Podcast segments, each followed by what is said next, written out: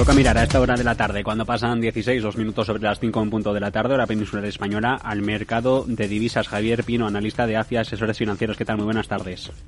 Hola, ¿qué tal, Javier? Buenas tardes. Eh, el Brent, lo tenemos a esta hora de la tarde. Futuros para entrega en abril del 24, cotizando sobre los 81 dólares el barril, en positivo en cualquier caso, después de que China anunciara hace unas horas que el 8 de enero abre fronteras, casi tres años después, que va a eliminar la necesidad de cuarentena en un nuevo paso a la relajación de restricciones impuestas por la pandemia. Eh, al crudo, ¿cómo se le vienen los primeros meses de ejercicio en el que vamos a mantener tensiones por la guerra, aunque estemos en impasse y en el que se va a incrementar la demanda? Interpretamos por mayores viajes por esta parte del mundo, por Asia. Pues eh, aquí todo lo que sea crudo y metales industriales, de los que China es un gran importador, va a mostrar una especial sensibilidad a esas señales de, reapertura. Pero, pero ojo, porque a pesar de esas relajaciones de las restricciones por parte del gobierno, los ciudadanos chinos se están eh, autoconfinando, ¿de acuerdo? Si se me repite la expresión, y eso puede tener un claro impacto sobre la actividad vía, vía confianza. Pero en cualquier caso, señales de reapertura, pues eh, más tensión, si cabe, en, los precios de materias, de materias primas.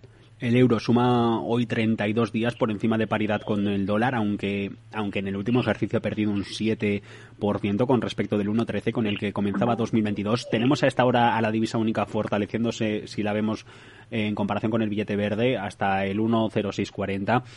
Eh, eh, ¿Dónde vamos a tener el suelo y la resistencia en los próximos meses con unos bancos centrales subiendo tipos pero a menor velocidad? Bueno, aquí los movimientos los, va a explicar el dólar, ¿no? Aquí ya por diferencial de tipos, que es lo que explicarían un poco los bancos centrales, pues poco impacto esperemos que, pueda tener.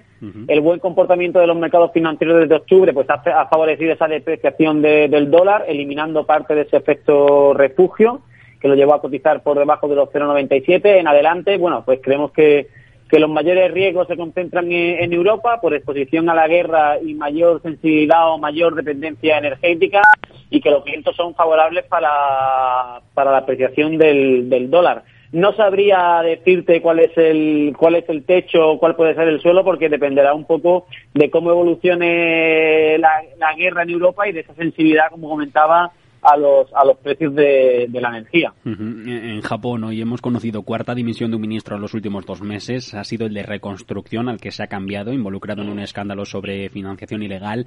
El yen ha cerrado también su brecha alcista. Hoy vemos cómo se devalúa. Eh, ¿Qué va a pasar con esta divisa controlada por un banco central que, que nada contracorriente del mercado, si lo podemos entender así, o al menos de los occidentales? Bueno, Kuroda, ¿no? El, gobernador del Banco de Japón cree nada a contracorriente, porque bueno, el mercado piensa que los últimos movimientos son pasos claros hacia la normalización de, la política monetaria nipona y la eliminación de ese bill control que mantiene sobre el tipo a 10 años, que cotiza ya en la banda alta permitida por el, por el Banco de Japón en el, en el 0,50%. Con una inflación que se espera en el 2% para el próximo año, lo normal es que el Banco de Japón pues vaya dando pasos hacia la normalización y, el yen debería de bueno pues seguir esa senda de, apreciación aunque es normal que después del rally de los últimos días pues se frene un poco esa, esa tendencia.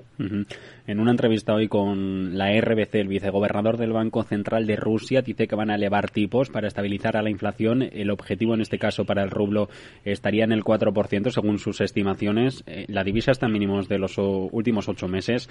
Eh, eh, ¿Dónde lo vamos a ver? en un marco en el que se presentan más sanciones contra Moscú por la guerra y, y en el que hablamos, lo que decíamos antes, de impasse en el conflicto bélico en Ucrania, pero, pero no de parada.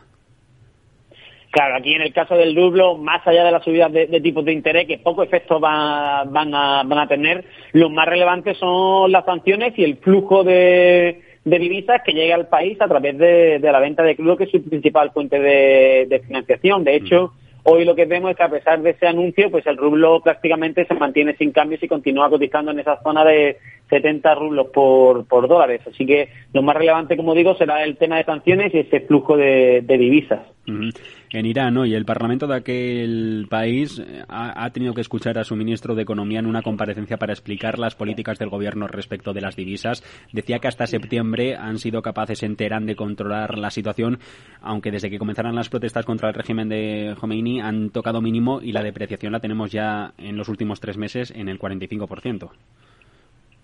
Bueno, aquí, claro, aquí todavía bajo el régimen de sanciones de, Estados Unidos y sin claros pasos para salvar ese acuerdo nuclear de, 2015, bueno, pues es difícil que veamos una recuperación del real a, muy corto plazo. Y más con un país que está, como, dice, sumido en, protestas contra, contra el gobierno. En un año tan volátil también como el que vamos a cerrar, eh, eh, ¿qué divisa es la que más le ha sorprendido y por qué? Bueno, la más sorprendente el caso del, del yen, ¿no? Por, quedar rezagada frente al resto de divisas del G10 por esa inacción del, del BOC principalmente, como hemos comentado antes. Y en lo que se viene en el 23, ¿a, a cuál acabará que seguir de cerca? Bueno, pues nosotros pensamos que tendremos que estar atentos sobre todo a esas divisas de, Europa del Este, donde la exposición a la guerra, la sensibilidad al precio de las materias primas y la elevada dependencia de, Alemania, pues pueden mantener las cotas de volatilidad en, niveles muy elevados. Veremos hacia dónde vamos. Javier Pino, analista de AFI, asesores financieros. Muchas gracias por haber atendido a los micrófonos de Mercado Abierto en Capital Radio y ya que estamos, le deseo una feliz entrada en 2023. Igualmente, feliz entrada en 2023 y un abrazo.